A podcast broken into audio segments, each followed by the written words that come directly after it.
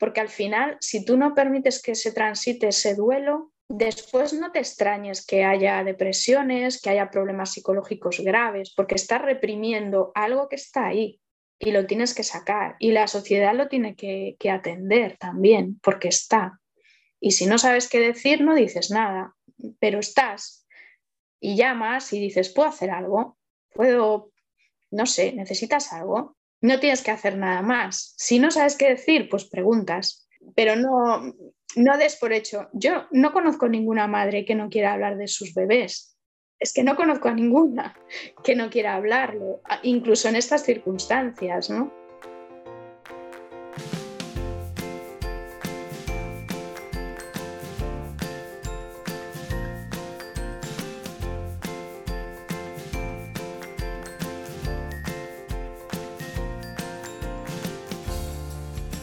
Bienvenida a un nuevo episodio del podcast Planeta Parto.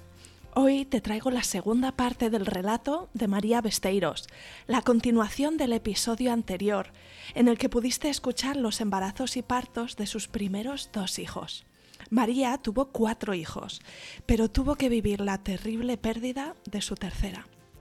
María nos lleva al día del parto de su hija Mai, cómo se dio cuenta de que tenía un prolapso de cordón, cómo reaccionó rápidamente pidiéndole a su marido que llamara a una ambulancia y qué pasó en las horas siguientes, hasta que le hicieron una cesárea de urgencia en el hospital y cómo se despertó de la anestesia general con la terrible noticia de que su hija había fallecido. María nos habla de detalles súper importantes en relación con la muerte perinatal, cosas como el registro civil, la terapia y el apoyo del entorno. También nos habla de su duelo y de cómo pasado un año buscó otro embarazo, lo importante que era para ella que fuera un parto vaginal después de cesárea, su lucha para conseguir el apoyo de un sanitario y cómo fue su cuarto parto y por qué fue una experiencia sanadora en muchos niveles. Este episodio es precioso y Obviamente no va a ser fácil escucharlo para todo el mundo ahora mismo. Solo quería que pudieras elegir si quieres escuchar este episodio ahora y si es que no, te animo a que vuelvas a él más adelante, cuando sea el momento correcto para ti, porque la vivencia de María y la forma en la que la explica es verdaderamente emocionante e informativa. Me siento profundamente agradecida María por compartir, porque creo que todas podemos aprender de su camino. Y si te parece bien, empezamos aquí el episodio 75 con María Besteiros.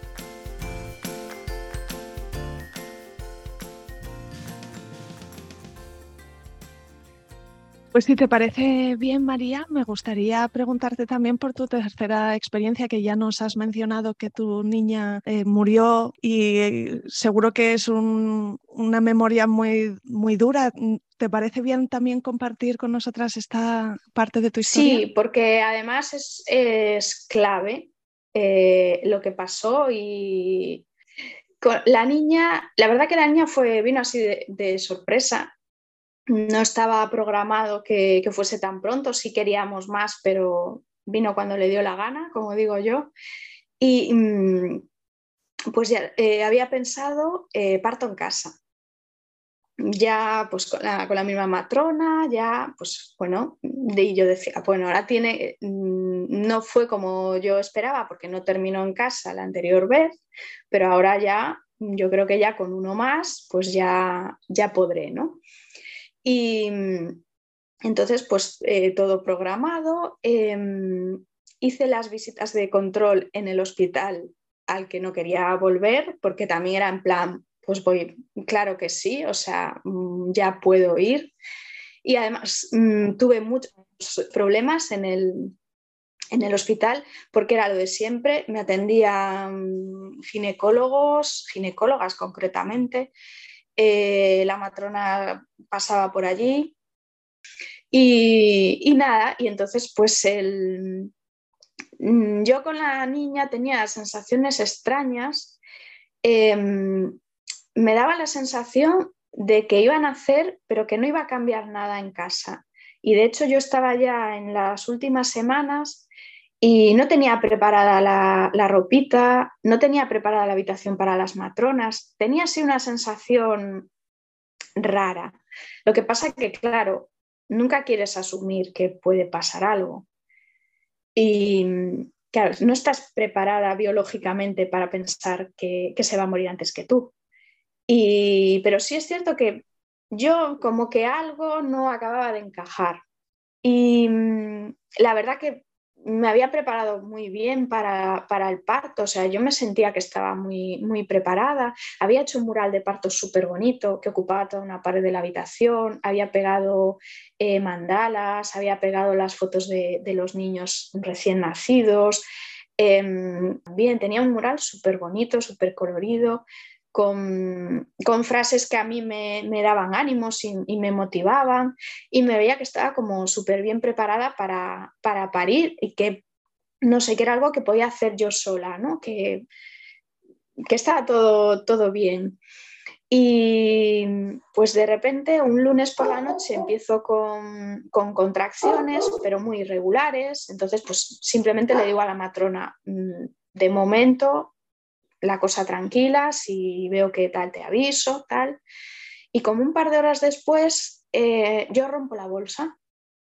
Es raro porque yo normalmente rompo bolsa en el parto mismo, ya cuando en el expulsivo. Rompí bolsa, entonces eh, pues yo vi que eran las aguas claras, olía bien, todo perfecto. Y digo, bueno, pues nada, avisa a la matrona, y dice, bueno, pues cuando se regularicen las contracciones me avisas y ya, pero bueno, ya estamos pendientes. Vale, perfecto. Y mm, un poco después, yo mm, hay un momento en que yo siento como mucho calor y muchísimas ganas de empujar y de hecho mi cuerpo empieza a empujar y yo digo, pero ¿qué, qué hago si no, no, estoy dilatada todavía? No, no, he tenido un parto, o sea, no, no puede ser. Y, estoy a cuatro patas en la cama y en esto entra, entra Sergio y me ve que me sale el cordón. Él me ve perfectamente que sale el cordón. Entonces me dice, María, tienes el cordón fuera. Y yo le digo, llama a una ambulancia, ya. Y él se queda como, como que no, no acaba de, pero ¿por qué? O sea, llamaré a la matrona. Y yo no, no, llamo a una ambulancia que es cesárea, porque yo sabía que esto era, era un prolapso de cordón, que era una urgencia, además muy urgente, de, de ya. Y yo, claro, pues toco el cordón, intento meterlo dentro, mm, mientras llaman, vienen y todo. Y, ¿Estabas teniendo contracciones en este momento? Porque decías como que no estabas de parto Tenía contracciones irregulares, de repente rompo la bolsa y em, empiezo a sentir muchas ganas de empujar. De hecho, mi cuerpo empuja solo y yo estoy como, no sé, como de repente tengo un subidón de oxitocina tremendo. O sea, yo cuando rompo la bolsa me da tal subidón de oxitocina que me empiezo a reír yo sola en el baño y viene Sergio, ¿qué pasa? Y yo, es que he roto la bolsa, estaba súper feliz porque tenía un subidón hormonal en ese momento y en que vuelvo a la habitación e, es que empiezo a empujar. Y, y claro, yo notaba algo. ¿Y qué era? Era el cordón pero mi cuerpo estaba empujando, claro, yo creo que mi cuerpo en que mm, lo único que quería era sacar a la niña ya porque, porque había una urgencia, pero en el momento en que, en que ve que es imposible, mi cuerpo deja de tener contracciones. Es como quietos, no, no puede salir ahora, pero tampoco la vamos a estar presionando todavía más contra el cordón, ¿no? Porque a todo esto yo ese día, o sea, la niña estaba perfectamente encefálica, mm, todo normal, y yo ese día notaba unos golpes extraños en la pelvis. ¿Y qué era? Que después lo, supimos. La niña seguía encefálica, pero digamos que había apartado la cabeza de lo que es el cervix y había bajado los pies. Entonces yo tenía la cabeza y los pies abajo. Y los golpes raros que yo notaba, que nunca había notado, eran con los pies. Y de hecho, uno de esos golpes es lo que rompe la bolsa. Yo, yo noto un golpe, un pum y el clac de la, de la bolsa. O sea, la niña estaba en una postura mm, que, y además ese día, ese día se, se puso esa postura. Entonces eh, llega por fin la primera ambulancia, se ponen a, intentar contactarme, a intentar ver si tiene latido, que se estaba moviendo, yo la notaba. Entonces yo le decía, le, le, decía a Sergio, se mueve, o sea, está viva, pero es que tenemos que ir al hospital ya. Pues nada, que resulta que tenían que esperar a que llegase una, una ambulancia medicalizada. La médica que venía en esta no sabía ni hacer un tacto. Estaba hablando por teléfono con el hospital porque mi matrona lo primero que hizo fue llamar al hospital y decir, vamos para allí, ¿quién está? Porque yo quiero estar en quirófano, mmm, quiero estar con ella, tal. Y, tuvimos suerte que había una matrona súper maja y un ginecólogo también. Entonces eh, estaban, eh, era ya como tal desesperación que hasta decían, veniros vosotros en el coche porque yo no, es algo que después me, han dicho que se respetaron los tiempos, pero yo no puedo entender cómo tú llegas a una casa, ves un cordón fuera y no sales pitando para el hospital. No lo puedo entender. La, siguiente ambulancia, porque además em, yo vivía como al final de una cuesta y el conductor de la ambulancia se negó a bajar la ambulancia hasta la puerta por si se le rayaba, porque había como maleza, árboles en, los laterales.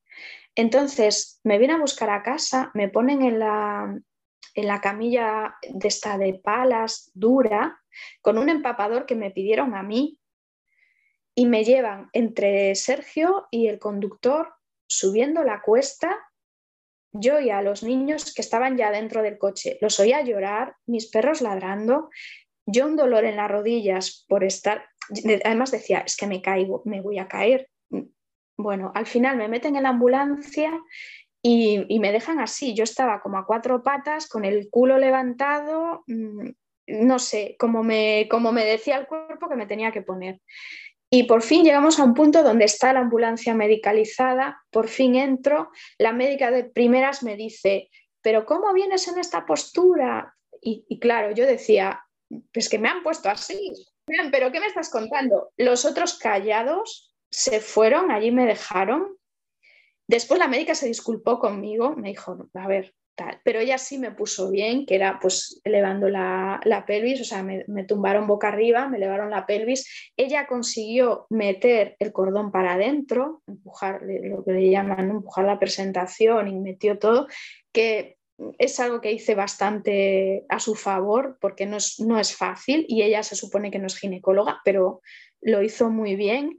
La enfermera también súper amable conmigo. Yo temblaba tenía alguna contracción muy dolorosa, porque en esa postura, pues imagínate, y, me daba la mano, me, estuvo hablando todo el tiempo. Em, la ginecóloga también, mm, muy ya desde que se disculpó mm, muy bien y a mí me dio muchísima confianza, o sea, yo por mí me la agarraba y que se viniese conmigo a quirófano, hablando con el hospital, en plan, llevarla directa a quirófano, hay meconio, es que tiene que ir ya. Y, y recuerdo que yo notaba contracciones, o sea, tú imagínate la situación dentro de una ambulancia con dos mujeres que no conoces de nada en la que te están diciendo que, bueno, ya es que no me lo tienen que decir, yo vi como, yo toqué el cordón, yo ya vi que eso no pintaba bien, pero aún así, yo no me lo, no, si lo veo de fuera, yo sí que voy a decir, uy, mm, esto pinta mal, pero yo no, no podía asimilar que eso pintase mal. Eh, aún así, cuando yo noto contracciones, yo empiezo a gritar las contracciones, porque recordaba que había leído eh, una matrona que decía, aunque sea cesárea, tú quédate con tu bebé. Y entonces yo decía, estoy, me quedo, mm, aunque esté en el ambiente este más hostil, no se me puede ocurrir peor situación, pero voy a estar. Y entonces yo estaba cantando las contracciones y la enfermera y la médica conmigo, que ya te digo, no me conocían de nada, pero tuvieron esa empatía de decir, e-, estamos contigo y darme la mano. Y, nada, después cuando, cuando llegué al hospital eh, no me llevaron directamente a quirófano, me hicieron una eco. En la eco vieron que había un ligero latido, que yo no me explico cómo, porque esto era ya la una de la mañana, o sea, habían pasado como dos horas a lo tonto. Y entonces dijeron, cesárea, vamos a, vamos a intentar porque hay un mínimo latido. Si no hubiese latido, era parto porque ya mm, si no hay nada que hacer, no te abren porque es una cesárea, tiene implicaciones después, ¿no? Entonces, como sí que había un mínimo latido, dijeron, eh, latido estertóreo, pero bueno, vamos a intentarlo. Y entonces ya directamente quirófano, anestesia general y, cortaron. Y, y, cuando yo me desperté, pues tenía eh, a mi matrona que la habían dejado entrar y, y ella antes de, dormir me, estaba dando la mano y me decía, no te preocupes que yo voy a estar contigo. Y yo le decía, no, no, no, tú vete con la niña, tú vete, no la dejes sola, vete con la niña, que cuando, cuando yo pueda voy, pero porque yo estaba convencida que la niña iba a UCI. No me podía imaginar que, iba a pasar algo, ¿no? Y claro, cuando, cuando yo me despierto tengo a la matrona en mi misma mano y le digo, ¿qué pasó? Y, me dijo, pues me contó, me comunicó ella que, pues que la niña ya había nacido en parada y que no habían podido reanimarla. Y entonces, bueno, pues que pues me contó que eh, las matronas se habían ido al coche porque mis hijos estaban dormidos en el coche, se habían ido al coche para que Sergio pudiese entrar y despedirse de ella me la trajeron, me hicieron un montón de fotos, me hicieron las huellas de, la mano, del pie, la placenta, todo, o sea, todo lo que, lo que pudieron hacer para que yo tuviese recuerdos, mm, lo hicieron todo. Y, y, claro, pues la verdad es que te ves así un poco mm, que no sabes muy bien cómo reaccionar. Tampoco es que haya unos protocolos para estos casos. Entonces, eh, a mí, por ejemplo, cuando salgo de, reanimación, claro, pues el padre se tiene que ir con los niños y yo subo sola y no se les ocurre mejor idea que ingresarme en maternidad. Entonces yo estoy sola en mi habitación, oyendo llorar a los bebés, oyendo a la gente hablar con sus bebés y entonces es como, mm, pero en serio, ¿esto a alguien le parece humano? O sea, mm, no hay una cama, aunque sea un box en urgencias, no hay otro sitio en todo el hospital donde me podéis dejar, en serio. Y mm, entonces sé que, hace unos años sacaron un protocolo y que estas cosas las quieren cambiar, porque no sé, yo creo me parece tan, tan bruto que ahora lo pienso y digo, Dios mío, si he sobrevivido a eso, es que ya puedo sobrevivir a cualquier cosa. No me puedo ni imaginar cómo fue la, noticia, ¿no? Cómo recibiste esa noticia, porque entras en quirófano y cuando, cuando te duermes estás embarazada y cuando te despiertas eh, tu mundo está patas arriba. Sí, el, yo lo primero que pienso es que me cambio por ella. O sea, yo, yo tengo la, hasta la sensación como de que me levanto y me voy, porque es es que es, em, como claro, es que date cuenta que tu cuerpo durante nueve meses ha puesto por delante de ti misma a ese bebé. Y entonces en ese momento también lo hace. Es como, no puede ser, o sea, no puede estar pasando. Y claro, eh, yo estaba con la anestesia general, entonces em, yo recuerdo que la tenía eh, en, en, brazos, estuve en reanimación con ella en brazos todo el tiempo. Em, pero me quedaba dormida. Entonces yo como que me sentía súper mala madre porque decía, se me va a caer, porque me estoy quedando dormida. ¿Cómo me puedo dormir en este momento? Pero claro, era la anestesia, ¿no? Y, después em, lo que recuerdo es que, claro, otra cosa para la que no estás preparada y que para mí también fue muy duro, eh, que, que claro, es como tú sales del hospital, no tienes bebé, pero tu cuerpo es de posparto tú tienes leche, tú tienes tus loquios, tú tienes tu barriga todavía, que quien no sepa no sabe si estás embarazada, no puedes estar recién parida porque no tienes un bebé. Entonces, eso fue como muy... Mm, no me servía mi ropa normal, no me quería ponerla de embarazada, no quería salir a la calle para que nadie me preguntase, entonces, mm, eso son cosas que, sí que, no sé, que sí que echas en falta un poco de apoyo personalizado, ¿no? Que te, porque son pocos casos, por suerte, al año, ¿no? Entonces, no sé, sí que, que llega tarde los protocolos, ¿no? Que, que haya ahora pero no sé, es algo tan que creo que hay margen para hacer las cosas mucho mejor porque son muy poquitos casos. Son, no sé, cuatro y pico por cada mil nacimientos. Pero claro, es muy importante cómo tú haces el duelo. Yo, por ejemplo, pues porque tuve eh, la matrona y todo el equipo que, me atendió, pues me, consiguieron todos esos recuerdos. Entonces, tú la verdad que necesitas algo que puedes tocar, algo físico, para, hacer, para empezar tu duelo. Entonces, yo sé que, que muchas madres a día de hoy ni siquiera han visto a sus bebés porque mm, o bien no les han dado la oportunidad, o bien en ese momento pensaron que no y al día siguiente ya no podían no sé, mm, creo que ahí hay mucho margen de mejora. Sí.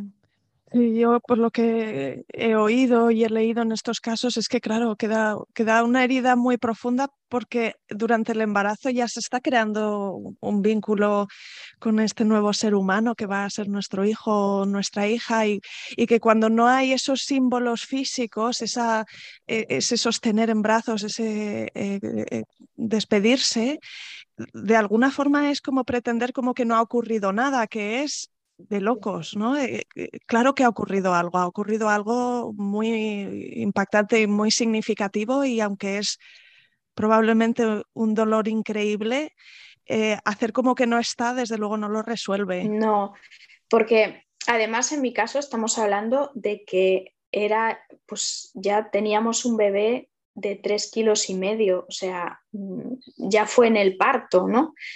Em, y aún así sí que hay como esa invisibilidad. Yo porque me empeño, yo porque les hablo a sus hermanos de, su hermana, porque lo comparto en redes, porque me empeño en que todo el mundo sepa, porque es que yo ni siquiera la pude inscribir en el, registro, no la pude poner en el libro de familia, está en lo que llaman legajo de abortos con el nombre de feto de María.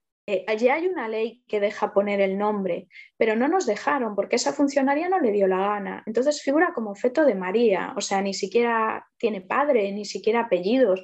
Y es que era un bebé, es que mm, no hay ninguna duda.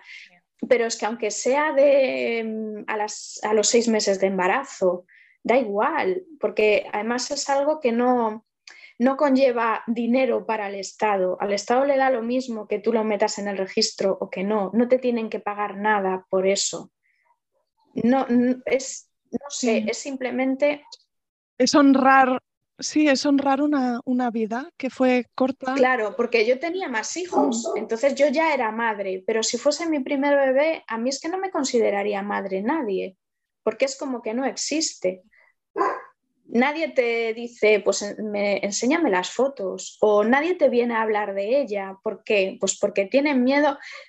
Es que ya no es tanto que tengan miedo a que tú lo pases mal, es que no lo quieren pasar mal ellos, porque es tan bestia imaginar que te pasa eso, solamente imaginarlo, que es como que ya prefieres no tocar el tema porque es demasiado duro. Pero claro, si tú estás negando esa maternidad porque en, eh, ya digamos en gestaciones avanzadas o los primeros días después del parto es ese 4 con algo de cada mil, pero si nos vamos más hacia el principio de embarazo, sube muchísimo más. Y, pues vale, pues le llamaremos embrión o le llamaremos feto, pero lo que importa es el vínculo que tú estableces con él. Y a lo mejor tú eres una mujer que estás pues súper ilusionada, que tienes ahí, que te ha costado un montón quedarte embarazada y tu bebé se muere a las 12 semanas, pues para ti es tu bebé y para ti se ha muerto y lo vas a pasar tan mal como lo he pasado yo a las 40 semanas. Entonces eso hay que validarlo, aunque sea duro y no nos guste, porque al final, si tú no permites que se transite ese duelo, después no te extrañes que haya depresiones, que haya problemas psicológicos graves, porque estás reprimiendo algo que está ahí y lo tienes que sacar. Y la sociedad lo tiene que, que atender también, porque está. Y si no sabes qué decir, no dices nada, pero estás y llamas y dices, ¿puedo hacer algo? Puedo no sé, necesitas algo, te llevo un pastel. A mí me una amiga me trajo una tarta de chocolate. Pues, ¿qué vas a hacer? Pues genial, me traes una tarta de chocolate, guay, ya está. No tienes que hacer nada más. Si no sabes qué decir, pues preguntas. Pero no, no des por hecho. Yo no conozco ninguna madre que no quiera hablar de sus bebés. Es que no conozco a ninguna que no quiera hablarlo, incluso en estas circunstancias, ¿no? Entonces, no sé. Sí, es, es, duro hacerlo y es emocional, pero eso es bonito, eso es, ese es el regalo que nos han dado. Así que yo te preguntaría, María, ¿cómo se llama tu niña y qué ha sido para ti lo mejor de ser su madre? Pues mira, se llama Mai y mm, es que, es que yo tengo mucha eh, relación con ellos cuando están en la barriga, o sea, yo noto mucho su, carácter, ¿no? Entonces siempre digo, uy, pues este es, mm, este es más reservado, este es más extrovertido, tal. Y, la verdad que May era, pues, era la, caña. O sea, yo pasé un embarazo malísimo, horrible, tremendo, porque era demasiada energía. Eh, no podía con ella. Era, siempre, siempre digo, es una fuerza de la naturaleza. O sea, era mm, pues súper súper animosa y súper, no sé, súper fuerte. Entonces, lo, para mí, yo me, me, quedo un poco con eso, porque realmente fue un aprendizaje. Em, fue un aprendizaje, pues, eh, todo su embarazo y fue un aprendizaje también el parto, quieras que no, porque es lo que te comentaba antes, pues seguir de parto en estas circunstancias en una ambulancia con dos desconocidas, que es lo más alejado a lo que tú entiendes por un parto genial, eh, no sé, para mí fue como, fue como decir, mm, no necesitas nada para parir, solo necesitas estar tú. Y no sé, o sea, eso me sirvió mucho para, el futuro y además, pues gracias a ella eh, conocí al ginecólogo que fue el que me ayudó en el siguiente embarazo y, no sé, la verdad que eh, por muy duro que sea y sigue siendo, quiero decir, yo estoy con psicóloga ahora, o sea, no es algo que yo tenga superado, ni mucho menos. Em, sí que no me arrepiento, o sea, no lo borraría. Si yo pudiese volver atrás, no diría, pues no la tengo para no sufrir, no, porque, o sea, eh, conocerla, aunque haya sido nueve meses, pues ya valió la pena. Wow, gracias por compartirlo. Y, yo la verdad es que también me, emociona al, escucharte y, creo que, te mereces mucha admiración por, por describir esta experiencia con, tanta entereza. Así que gracias. Sé que, en este, esta cesárea que te hicieron de urgencia utilizaron también una, técnica que, después también afectó tu experiencia siguiente. Así que si te parece, vamos a, retomar ahí la, la historia y Cuéntanos un poquito más de esta cesárea en T invertida y qué, impacto tuvo en tu siguiente embarazo y tu siguiente parto. Pues mira, la, T invertida, como dices, es una técnica un poquito diferente en la que eh, pues, eh, ahora el, corte que se hace es horizontal, este que te va ahí en la línea del bikini, y en la T invertida lo que hacen es que más o menos en el medio de ese corte hacen otro hacia arriba, o sea, tienes un corte horizontal y otro vertical.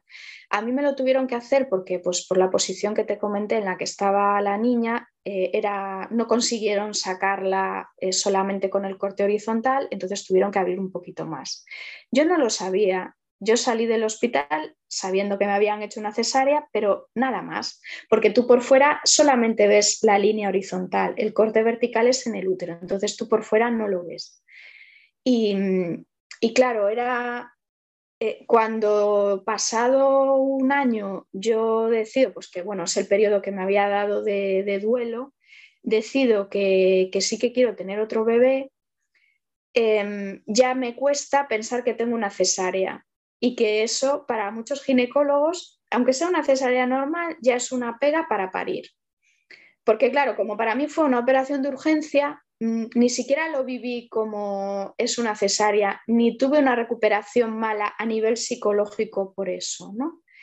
Entonces, no, era como que me costaba eh, pensar que pues mm, quizás yo iba al hospital y me decían que, tenía que ser programada, porque todavía hay ginecólogos que dicen después de cesárea, cesárea, ¿no? Yo decía, mm, ¿cómo va a ser? Em, aún así, yo no sé por qué instinto em, hablo para ir a, para tener consulta con el ginecólogo que me había operado, porque yo quería saber pues cómo había ido la operación, cómo estaba todo por dentro, no sé, tenía esa cosa de tengo que hablar con este hombre. Y entonces pues solicité una cita porque bueno, trabaja en la, sanidad pública, eh, en un ambulatorio, tal, entonces pedí cita y me, atendió y le, le conté y él pues mm, se había leído mi historia, se acordaba, y claro, no tiene muchos casos así, por suerte, ¿no? Y entonces fue ahí, en esa consulta, cuando él me dice que tengo una cesárea invertida. Y claro, yo al principio me quedo, mm, ¿cómo? ¿Esto qué significa? Y entonces, claro, me dice, esto quiere decir que está todo bien, no hay ningún problema, puedes tener otro embarazo, pero es una cesárea programada. Y yo le dije, no, yo instintivamente, yo en aquel momento no tenía ninguna información sobre qué repercusiones tenía ese corte, pero instintivamente yo le digo, no, yo no quiero una cesárea programada, yo quiero parir. Y entonces él me dice, bueno, pues, pues si es lo que quieres, pues hay que ver, eh, vamos a ver qué estudios hay, vamos a ver la evidencia científica, tal. Y en ese momento yo creo que hay una cámara oculta, porque me parece tan alucinante que Em, después de todas las experiencias malas que había tenido durante los embarazos, eh, que el ginecólogo esté dispuesto a escucharme y que me diga, bueno, pues vamos a ver si es posible, que me quedo tan alucinada que, digo, es una cámara oculta, no puede, no, este no, no es cierto, es un unicornio, no es un ginecólogo, no puede ser. Sí, sí. Y entonces, pues le, eh, pues yo empiezo por mi parte a, buscar información, él empieza por la suya, me da su mail, me, dice, pues mira, te mando cosas, tú mándame tal, y empezamos a, ver los estudios que, que, hay. Pero vamos, yo creo que es lo que debería ser. O sea, tú quieres esto, el ginecólogo te dice, uy, vamos a verlo, y nos ponemos a buscar estudios. Entonces él a mí me dice, el problema con, con los estudios que hay es que ni siquiera, porque el riesgo más grave con, una incisión vertical es de rotura uterina durante el parto. Por eso, para evitarlo, dicen, hacemos una cesárea programada, todo controlado, y hay menos riesgo para la mamá y para el bebé, porque claro, una rotura uterina es un riesgo de muerte tanto para el bebé como para la madre. Entonces es por eso, ¿no? Pero claro, él, que es el que me operó, me dice, tu incisión es de dos centímetros se queda en una zona del útero que digamos no es la que tiene más movimiento durante las contracciones. Entonces prácticamente es como si fuese horizontal. ¿Qué pasa? Que en los estudios no hacen esta diferenciación. No te dicen, no, pues si es de un centímetro puede, si es de tres. No, no. Entonces meten todo pues, eh, en el mismo saco. Claro. Y tampoco los estudios te dan unos porcentajes pero en esos porcentajes meten desde una mm, fisurilla de nada que no tiene ninguna repercusión hasta la rotura catastrófica. Entonces a mí me hablaban de que yo tenía un riesgo, creo que era de entre el, entre el 1% y el 12% de rotura, o sea, había un abanico enorme. Y claro, él decía, tú esto lo asumes tú asumes que si intentas parto tienes hasta un 12%, que era, era una barbaridad, eso eran los estudios más tal, no era de media era como un 6, una cosa así. Pero bueno, da igual, aunque sea un 12, ¿no? Tú asumes este riesgo de rotura. Y yo decía, a ver, es que me estás diciendo que tengo un 12 como máximo, entonces es que tengo un 88 de no rotura. Yo lo veía así. Otra mujer igual dice, uy, un 12 es mucho, mm, prefiero cesárea, pero yo decía, tengo un 88 y además voy a parir en un hospital, voy a estar controlada, en el momento que haya cualquier mínimo problema, vamos a quirófano. Pero es que me estás diciendo que o un 12 de rotura o sí o sí rotura en el sentido de que me vas a abrir. Entonces yo, para mí lo asumía. Entonces me dijo, vale, pero entonces también tienes que asumir que tiene que ser sin epidural, porque la, anestesia epidural podría enmascarar, porque eh, cuando, cuando, se rompe el útero, eh, parece ser que es un dolor muy, mm, muy especial y tú lo, lo notas, pero para que tú lo puedas notar, no puedes estar anestesiada, porque entonces igual no lo notas o lo notas ya demasiado tarde. Entonces eh, me dice, tiene que ser parto natural, sin epidural y tal. Entonces yo, sí, sí, sin problema. Yo mm, lo veo, sin ningún problema. Entonces él dice, pues por mi parte, tampoco hay ningún problema en, intentar parto, porque además em, mm, siempre has tenido bajo riesgo en, los embarazos, tus bebés son pues, de 3 kilos, eh, pares en la 40, o sea, tienes todo, todo a tu favor, ya has parido, o sea, sabemos que, que, no tienes un problema que te lo impida, está todo a favor como para que, que un parto vaya bien y si tú asumes este riesgo, por mí perfecto. Y ahora te quiero preguntar si tú estabas 100% convencida o si había algo, eh, alguna, alguna preocupación recurrente en ti, alguna duda al respecto, así por dentro. A ver, em, yo tuve un embarazo psicológicamente súper duro porque era después de la muerte de la niña. Entonces, además, como la muerte fue en el parto, yo no tenía ninguna meta de decir, bueno, pasan, eh, la muerte ha sido a, las, a los siete meses, pues a partir de los siete meses me relajo. No, yo hasta el parto iba a tener miedo, iba a tener miedo de que se volviese a mover, de que se volviese a salir el cordón, de que se me rompiese la bolsa en casa. Em, también te digo que el jefe de, allí de ginecología me había dicho, el prolapso es un accidente y yo nunca he visto que los accidentes se repitiesen.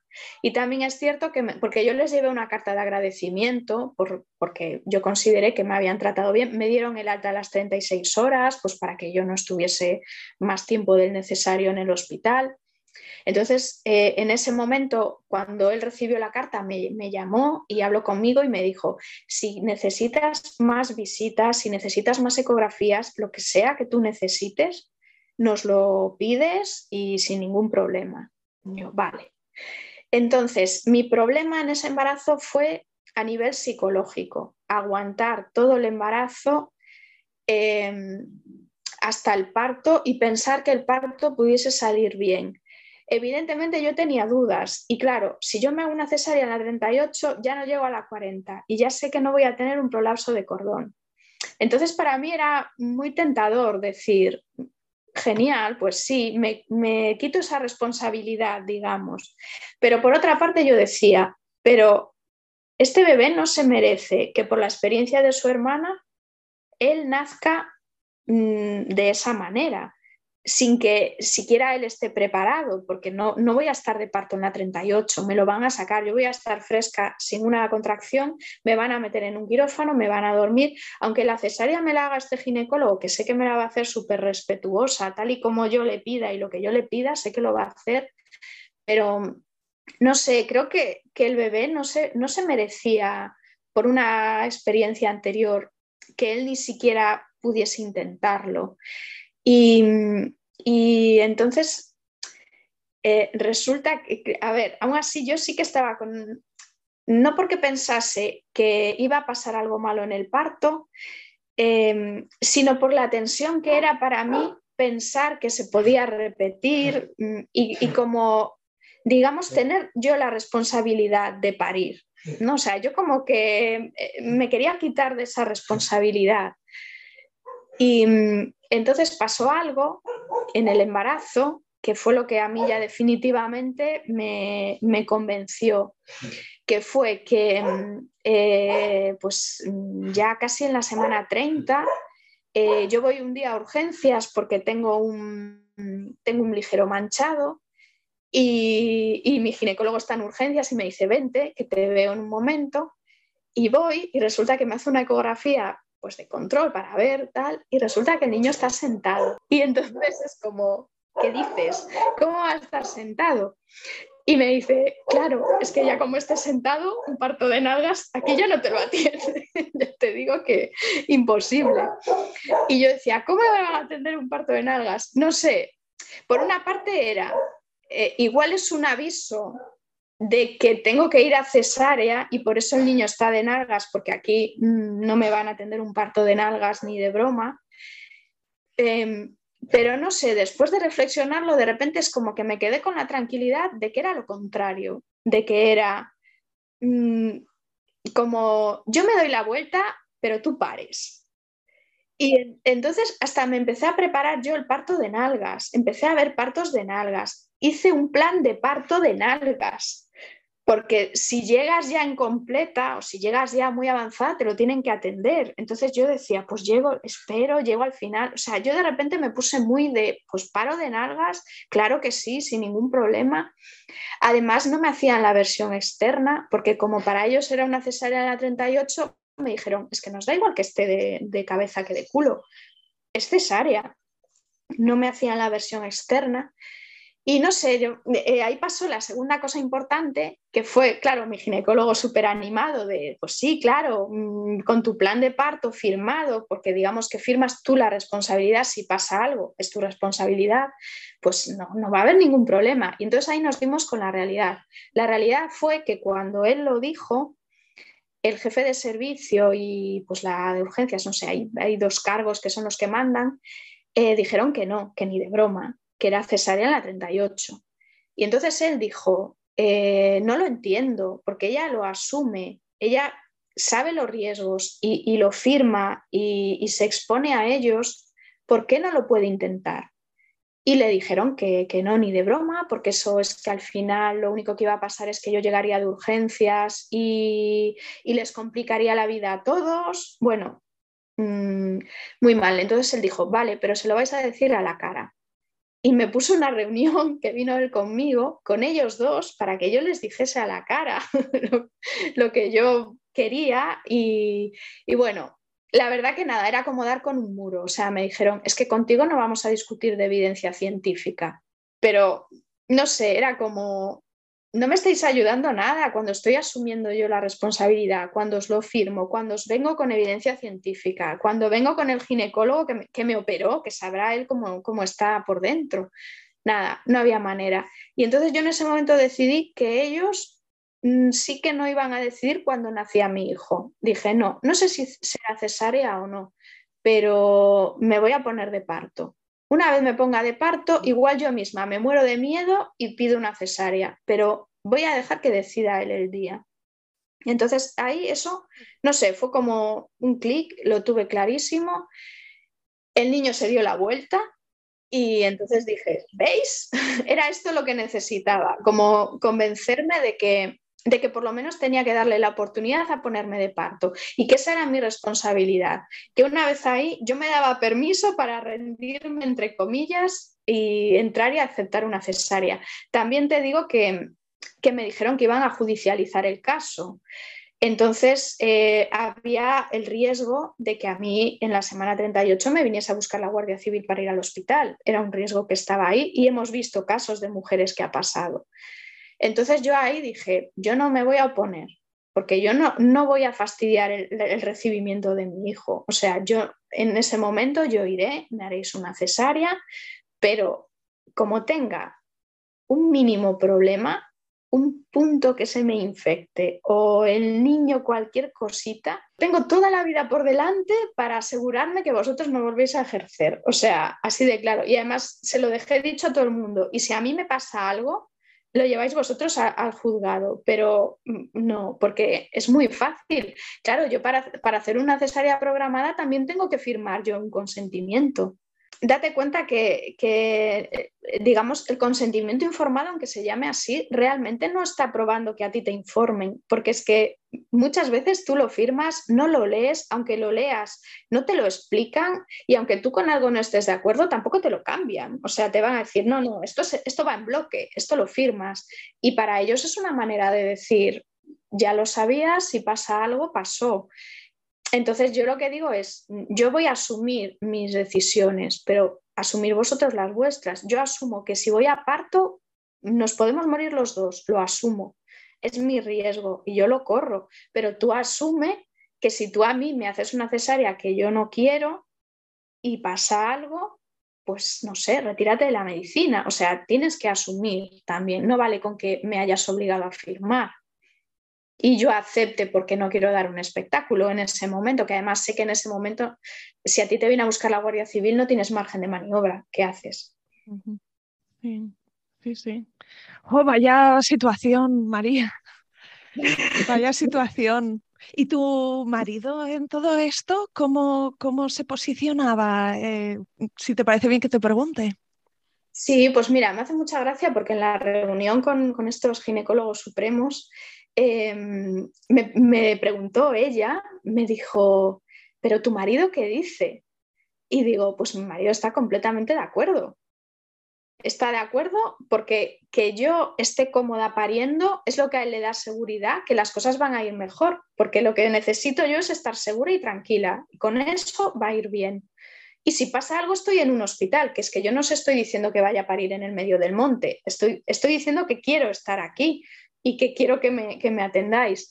Pues a ella es que hasta torció el gesto como diciendo, ah, pues el marido también, también está de acuerdo, que mm, no sé, que como que irresponsables, ¿no? O sea, porque son muy así, de esto se hace así y da igual lo que, lo que es que es que yo iba con un ginecólogo que lo conocen, que trabaja con ellos, no es, que fuese yo sola de loca. Y yo iba con mis papeles, mis deberes hechos, mi evidencia científica, los artículos, todo, explicando que, mi incisión vertical no, no, afectaba al cuerpo uterino. Les dio lo mismo, no me quisieron escuchar. Ellos iban a lo suyo y lo demás no les importaba.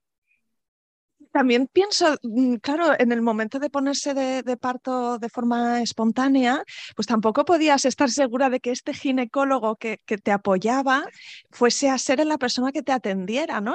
cuéntanos qué pasó y, si... Teníamos un plan, teníamos todo planificado, ya lo planificamos todo. Em, aparte de que él eh, contaba con la negativa de, los jefes, digamos, de, atenderme. Evidentemente, si yo llego avanzada, a mí me tienen que atender, no pueden no atenderme y si llego avanzada no me pueden meter a, cesárea, ya tienen que tirar con lo que haya. Entonces, él, eh, es las últimas semanas de embarazo, porque la reunión ya fue hacia el final, em, les decía a los compañeros, les estuvo hablando de que yo estaba informada, que digamos que estuvo haciendo camino, ¿no? De eh, nadie me quería atender, pero él dejó dicho, si ella viene, llevarla a la sala de parto natural y me llamáis. Vengo yo, yo me hago cargo. No, no quiero que ninguno corra con la responsabilidad si no queréis, pero dejádmela tranquila que vengo yo. Y aparte, eh, había hablado con, con otro jefe de servicio de otro hospital, un poco más lejos, con el que él había trabajado, le contó el caso y le dijo, mm, si por lo que sea coincide que se pone de parto y yo no puedo ir, mm, ¿puede ir a tu hospital? ¿Tú la atiendes? Y él dijo que sí. Entonces teníamos como dos opciones. O en el más cercano, mm, porque claro, en, ese momento él ya me había dado su teléfono y era en plan, me, llamas, a mí me llamas a mí directamente y organizamos. Y si él, por lo que fuese, que estuviese fuera o lo que sea, no podía, pues teníamos la opción de ir al otro hospital más lejos, pero donde sí me podían, me iban a atender, ¿no? Entonces teníamos, mm, jugábamos con esas, con esas opciones. Entonces, em, cuando yo me pongo de parto, em, me paso, empiezo así la noche con contracciones, tal. A las 6 de la mañana lo llamamos, porque yo ya digo, como, ya, estoy aburrida, llevo toda la noche sola con contracciones y no sé, a ver cómo va la cosa. Y, a las 6 de la mañana lo llamamos y dice, bueno, pues eh, entro a trabajar a las 9 en el centro de salud, venir y valoramos a ver, a ver qué es lo que hacemos todo esto, pues yo bien con contracciones, pero bueno, contracciones cada cinco minutos, pero, o sea, controlado. Eh, además, claro, yo em, lo que me preocupaba era de notar siempre la cabeza contra el cervix, porque era lo que me decía a mí que no podía salir el cordón. Si la cabeza estaba encajada, el cordón no pasaba. Entonces, mm, eso a mí me dejaba tranquila. Y yo cada cierto tiempo era como, a ver, ¿estás bien? Tal. Se movía un poco, digo, vale, está todo bien.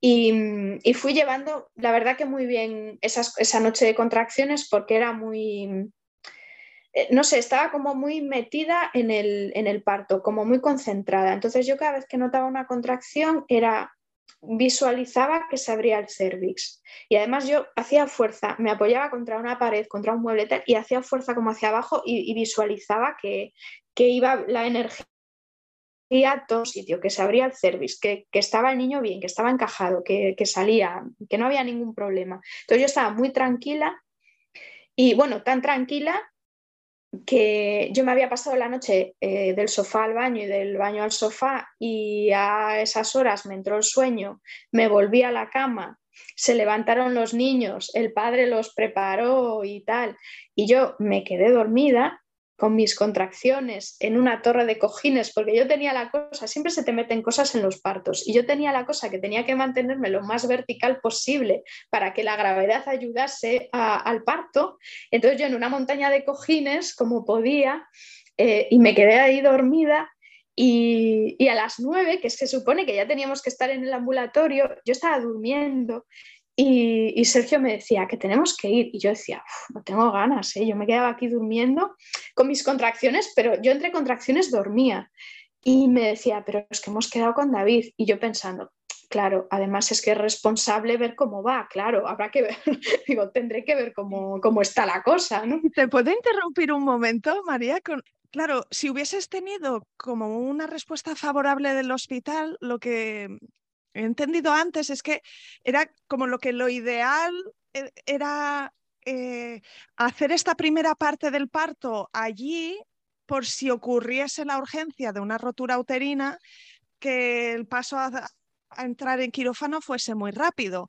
Pero como no tenías un entorno favorable eh, y tenías un poco que protegerte de que quisieran intervenir demasiado rápido te quedaste en casa para llegar al hospital lo más avanzada posible, sabiendo que si había una complicación que te iba a doler mucho, ¿no? Pero esto cómo lo, esto cómo, cómo equilibraste e, e, estas dos cosas, ¿no? De que, me quiero quedar en casa, em, pero tengo un cierto riesgo de que, no sé si es de un momento para otro, cómo de rápido pueden ocurrir estas complicaciones.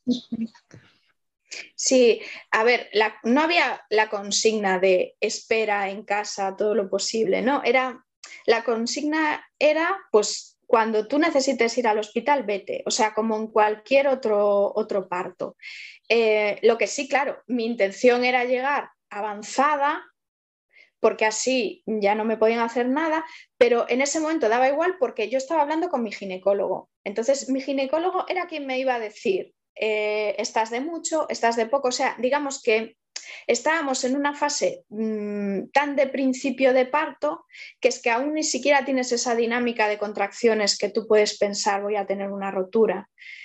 Podría ser, pero sería raro, ¿no? O sea, contracciones cada cinco minutos, tampoco. Yo las llevaba muy bien, o sea, no era ahí un dolor que me, que me moría. No notaba nada raro, yo notaba que el niño se movía, notaba que estaba encajado, no rompí bolsa, yo veía que estaba la situación como muy inicial o yo, para mí estaba todo bajo control, ¿no? Era el cuarto, entonces claro, yo llevaba ya un recorrido y date cuenta que a mí encontrarme con este ginecólogo, a mí me ahorró todo lo mal que lo pasaba yo en las visitas al hospital, porque a partir de ahí él me llevó el embarazo. Hicimos un plan de embarazo de estas pruebas sí las quiero, estas no, esto sí lo voy a hacer, esto no. Y yo iba a verlo a él una vez al mes. No, no iba a ver a, nadie más. Entonces, sí que es cierto que la, la, ecografía de la semana 20, que es más específica y tal, sí me la hicieron en el hospital. Me puso él la cita con la ginecóloga que él quería que me viese. Entonces, claro, yo tenía una seguridad y una tranquilidad porque a mí me, a ver, yo soy enfermera veterinaria, entonces a mí la, tener el conocimiento científico a mí me da mucha tranquilidad.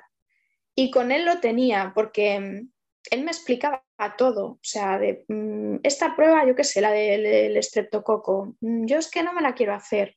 Pues mira, hay estos estudios, este, este, este. Entonces, ¿qué te la haces? Vale, pues te la hago yo.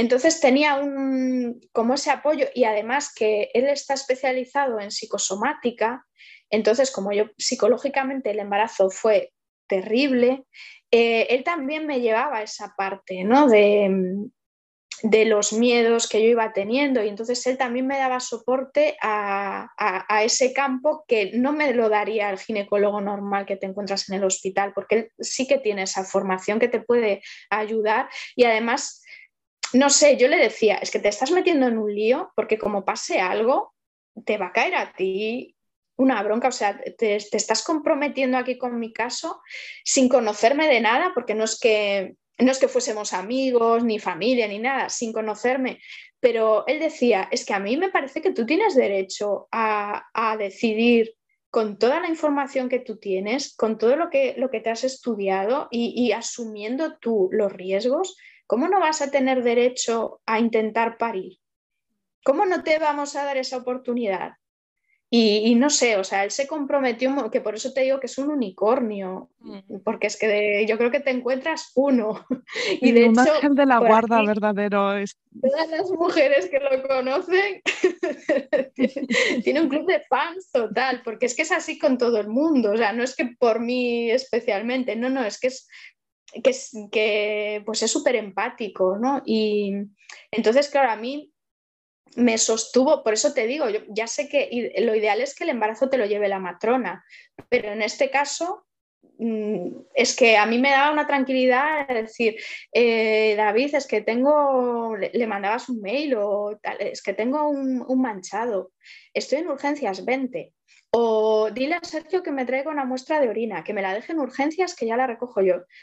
Tú tranquila, tú no, pasa nada, no, no, te muevas, no hace falta que vengas, ¿sabes? Entonces te, da una seguridad y es que justo el día antes de parir yo había ido a consulta y, decía, ¿me haces una eco para asegurarnos que está sentado y que está el cordón bien y que está todo tal? Y sí, claro, pues sin ningún problema. O sea, todo lo que, la, la seguridad que yo necesitaba me la daba él. Entonces, claro, y como ya pues tenías la experiencia de todo el camino que llevaba recorriendo todos los años, pues llegas con una tranquilidad que, pues que claro, que es que igual en un primer parto o en un segundo parto después de una cesárea no tienes esa tranquilidad, pero yo en ese momento tenía ese convencimiento de que todo estaba bien y que además cualquier cosa yo hablaba con él y, ya se solucionaba, ¿no?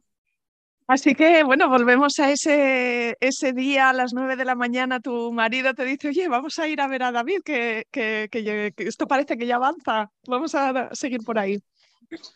Sí, sí, pues eh, es que hasta me ayudó él a vestirme porque yo la verdad que solo quería dormir, pero decía, no, no, tengo que ser responsable y he quedado con David y además pues tengo que saber, ¿no? alguna monitorización, un algo, ¿no? Que, que, estoy aquí como muy a lo loco. Y, y ahí lo pasé mal en el coche porque claro, ya la postura Mm, entonces ya iba teniendo contracciones. El, niño mayor iba protestando por no sé qué y yo era en plan, por favor, callarse ahora, no, no puedo concentrarme. Y entonces ahí ya las contracciones me empezaron a doler mucho y, de hecho ya no sabía cómo ponerme en el coche. Iba de, rodillas, sujetada en el respaldo, bueno. Y, y, al llegar hasta viene David con la enfermera, la silla de ruedas, me suben en silla de ruedas y, me, me cuesta un montón tumbarme para, que me haga una, un tacto, ¿no? Para ver cómo iba la, la dilatación y tal. Y me cuesta un montón me, molesta, me duele y me hace el tacto y me dice, estás como de 4 centímetros. Y de 4 centímetros estaba el día anterior. Entonces yo ahí me vengo abajo. Yo, ¿cómo de 4 centímetros? O sea, toda la noche con contracciones y me dices que estoy de 4 centímetros. Esto no es parto ni es nada. Y recuerdo que como que me enfadé tanto conmigo misma que ya bajé andando. me venía venía él conmigo y, venía Sergio también y me iban agarrando, pero yo ya bajé andando las escaleras y ya como súper, ¿cómo puede ser que no haya dilatado nada? ¿Qué está pasando? ¿Qué agobio? ¿Qué tal? Y entonces David dijo, mira, aparcad cerca del hospital, porque bueno, esto se ve que todavía decía él, bueno, esto igual hasta la tarde, y yo pensando, ah, yo en ese momento estaba súper negativa y decía, ¿cómo hasta la tarde? Seguro que me pasa como con el segundo, voy a estar 36 horas de parto, yo no lo aguanto, pues cesárea, yo no voy a estar así tanto tiempo, a cesárea, pero ya, ya me puse de parto, yo ya cumplí, ya me puedo ir a cesárea. Y porque yo les oía hablar a ellos y le decía, sí, sí, aparca aquí por la parte de atrás, cerca del hospital, y si ves que, porque yo salgo a las 12, entonces yo ya voy al hospital y así ya puede venir ella, ya la atiendo yo, pero aparcad, quedaos por aquí y si, cualquier movida, pues entráis directamente en el hospital, me llamáis y yo ya en cuanto pueda voy y, tal, ¿no?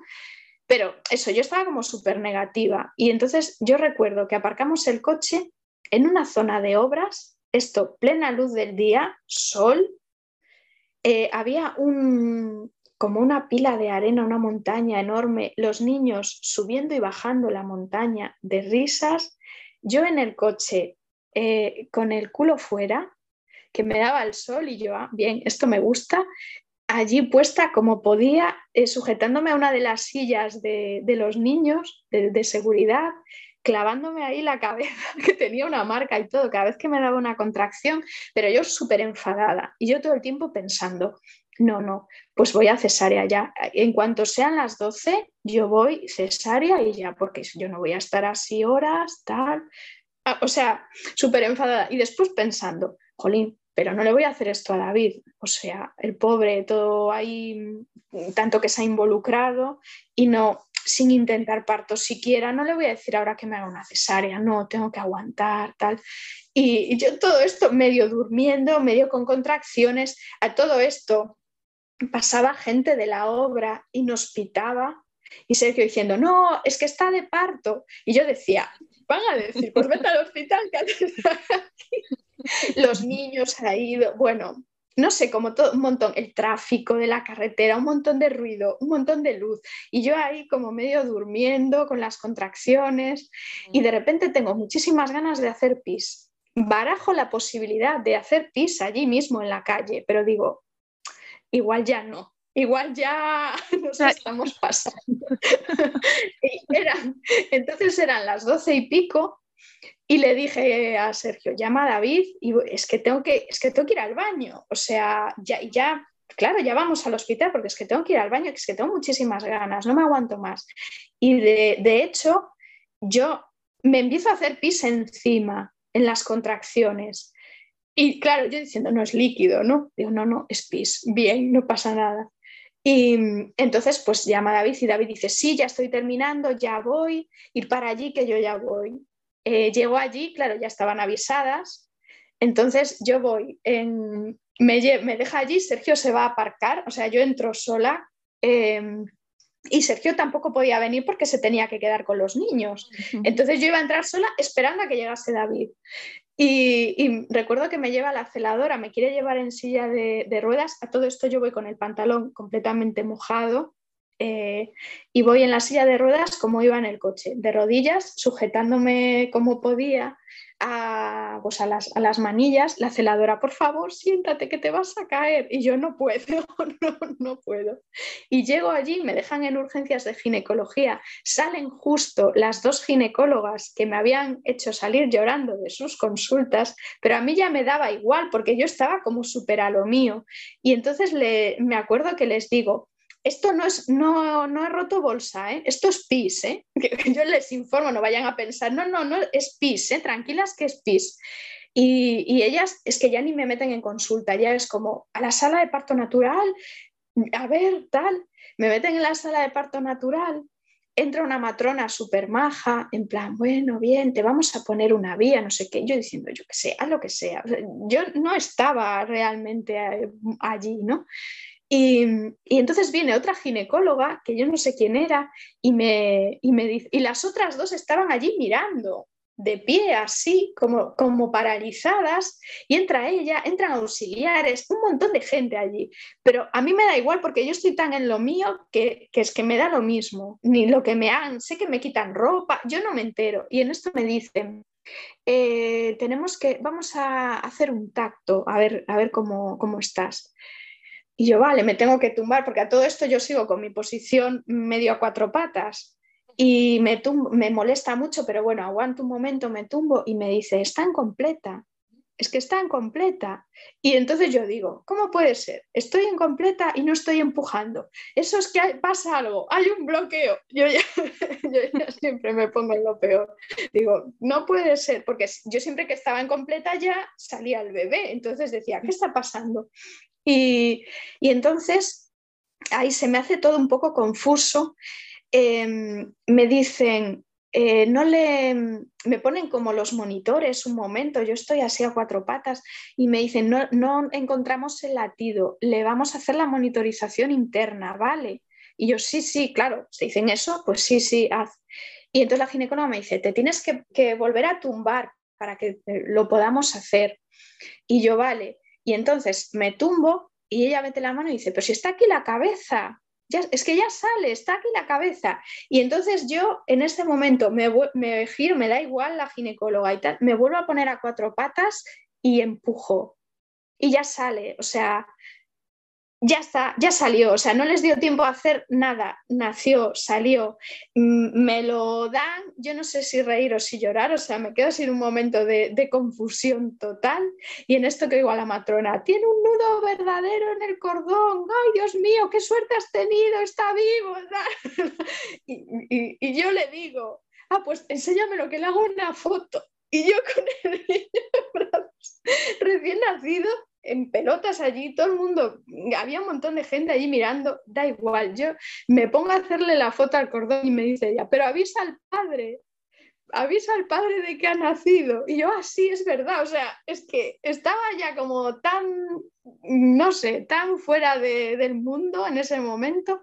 Y entonces le hago una foto, le mando la foto y ellos estaban en una cafetería saliendo de la ciudad porque pensaba que yo iba a tardar un montón en parir y entonces iba a llevar a los niños a casa de su abuela a 100 kilómetros y después volver pensando y le mando la foto y dice, ¿este quién es?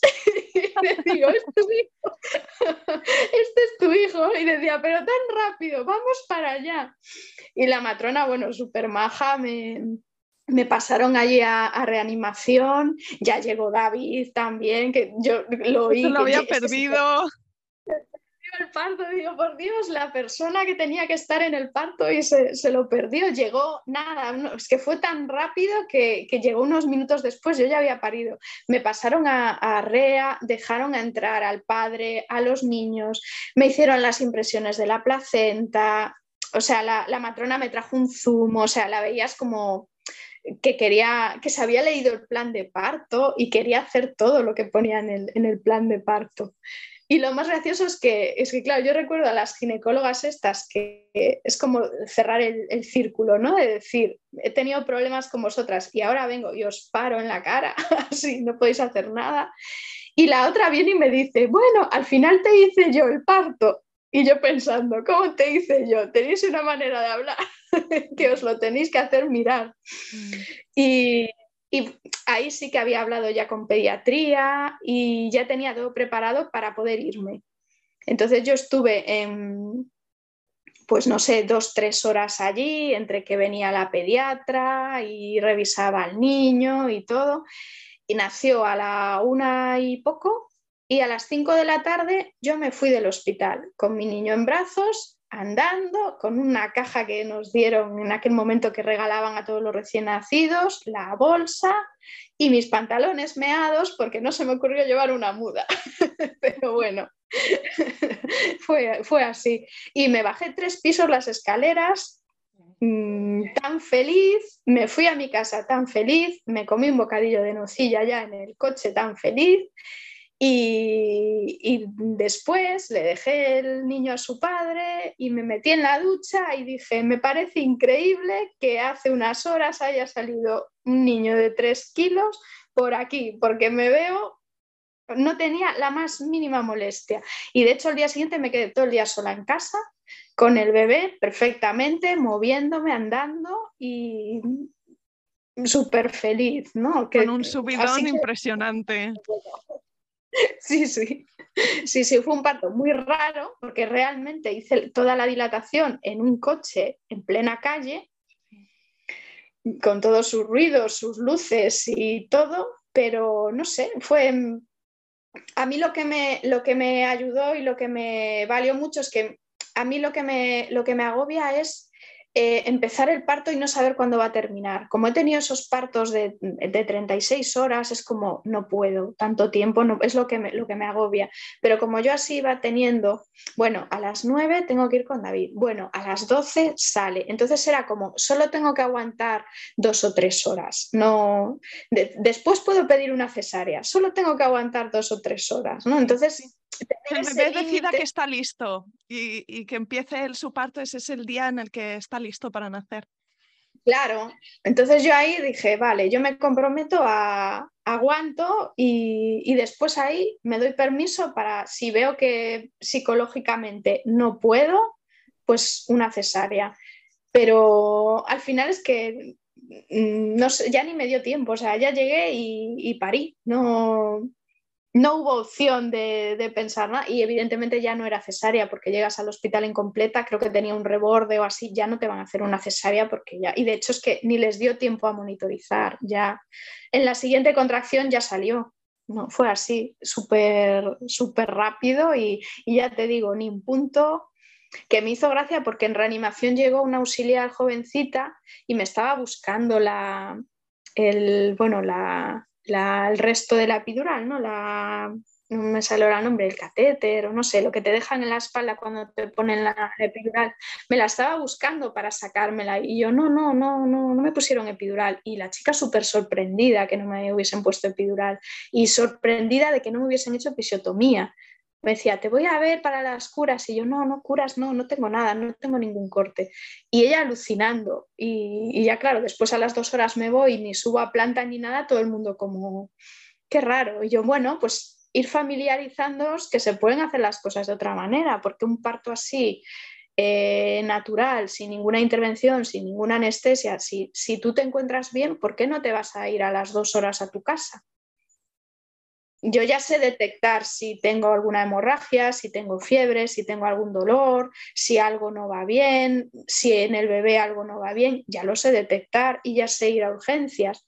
No sé, se parte un poco de la base, ya no que nos traten como enfermas, es que nos tratan como tontas. O sea, no sé, yo creo que, que cualquiera, que es lo que digo siempre, si una mujer se quiere quedar en el hospital dos días, que se quede, pero si no, ¿por qué te vas a quedar dos días? Es que no, yo no le veía sentido.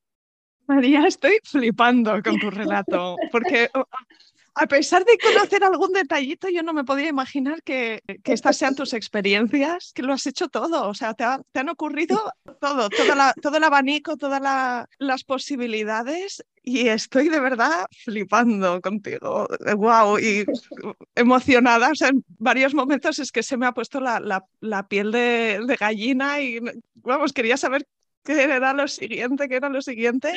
Em, sí que ahora antes de, terminar, creo que estaría escuchar alguna reflexión así a, posteriori de todo este arco de, de experiencias por ejemplo, que me dijeras, pues, pues ¿qué, le querrías transmitir tú a las madres que nos están escuchando? Que algunas de ellas encuentran este podcast siendo primerizas, entonces todavía no lo han vivido. Eh, otras, de hecho, después de una primera mala experiencia, están como más concienciadas de buscar información y, ganar seguridad y empoderarse antes de vivirlo por segunda vez. Así que, qué crees que ellas deberían escuchar? Pues lo primero, mm, yo después de todas estas experiencias tengo claro que pares como eres y como eres en ese momento. Entonces, casi les diría que se olviden de todas las experiencias y de todo lo que, mm, lo que escuchen de cómo debe ser un parto, porque igual eso no tiene nada que ver con ellas. Igual, por ejemplo, pues siempre se dice poca luz, eh, un ambiente tranquilo, sin ruidos, pues a mí me va bien justo todo lo contrario. Entonces, que no vayan con ideas mm, preconcebidas de voy a estar feliz eh, si estoy en una bañera eh, con poca luz y con mi pareja. Pues no, pues a lo mejor tú estás más feliz fuera del agua y con tu amiga de toda tu vida. O sea, tienes que ver lo que en tu día a día a ti te hace sentir bien, en lo que tú estás cómoda, porque lo que, lo que más importa en el parto es que tú tengas comodidad y seguridad.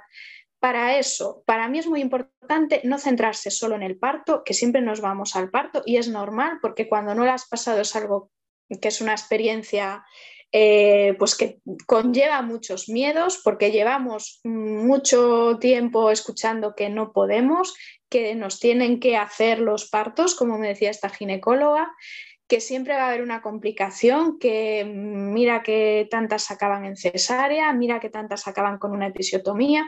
Entonces es como que realmente nos creemos que no podemos, que es algo difícil, que es algo que duele muchísimo.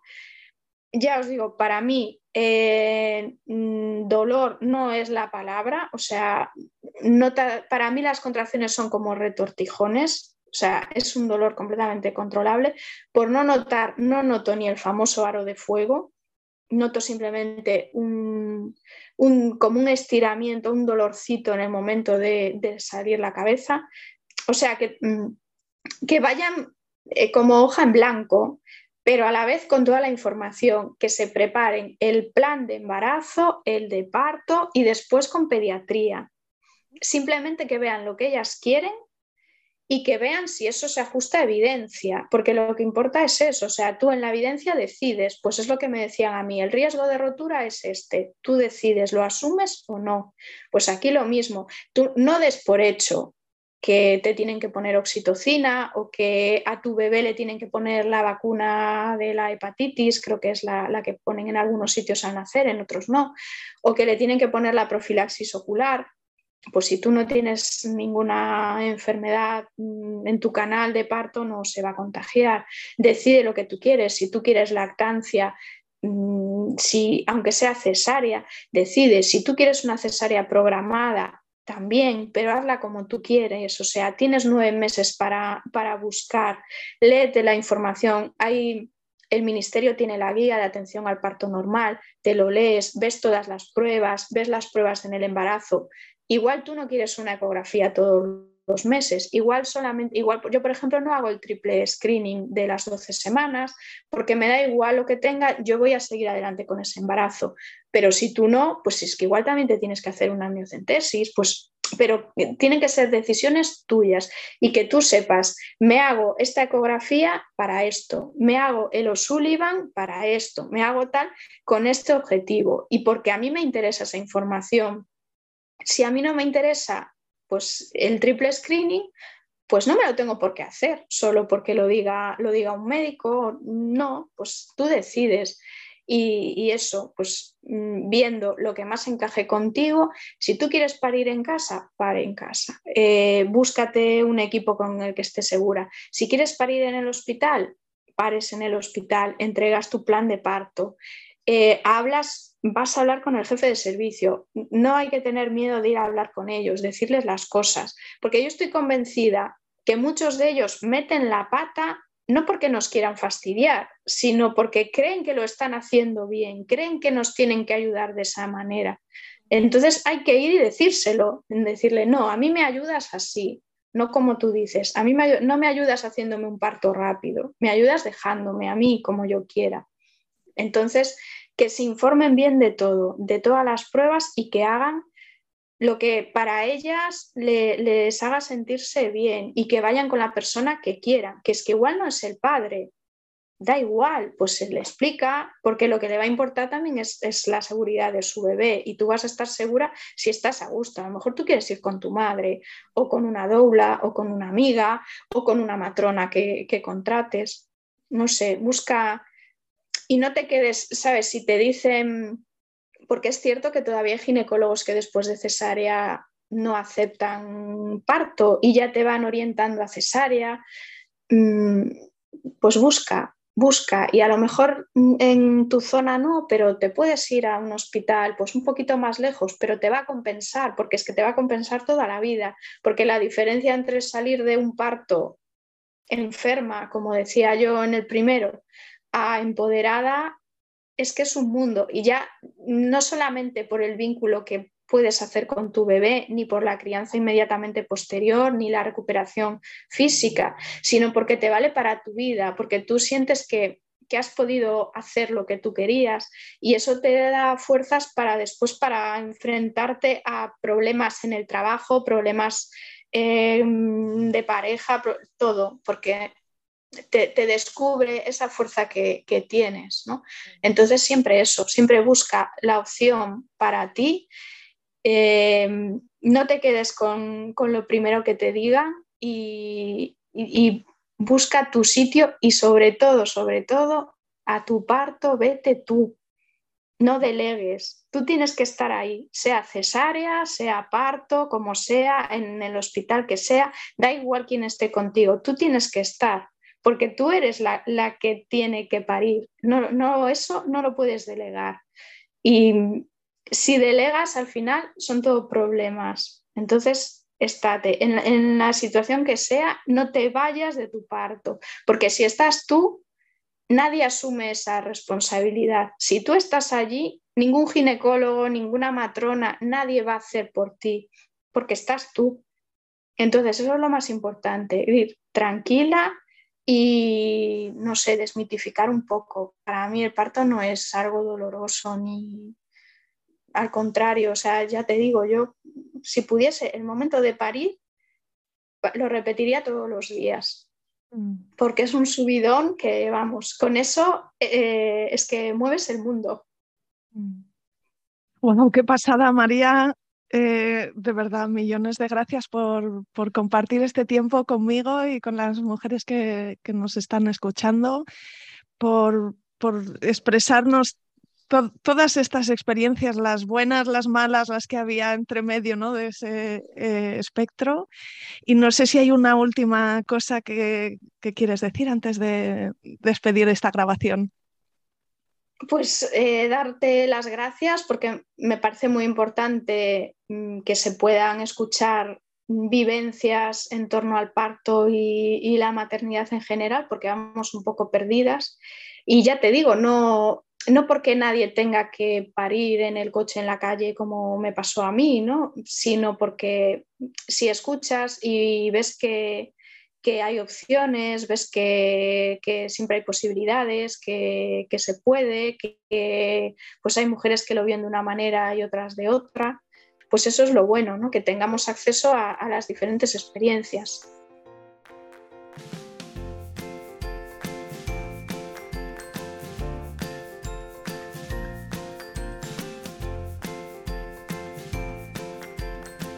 Aquí acaba este episodio.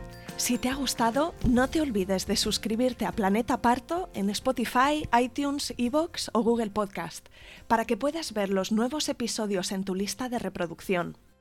Además, puedes ir atrás y encontrar una estupenda biblioteca de relatos de parto de todo tipo que espero te empoderen y te ayuden en tu propio camino. Será genial y te estoy muy agradecida si me dejas un comentario, porque eso ayuda también a que más mujeres encuentren y escuchen este programa, o simplemente puedes recomendarle el podcast a alguna amiga y me estarás echando un cable con el objetivo de ayudar a más madres a conocer y vivir el parto de otra manera. Cuídate mucho y nos vemos la semana que viene.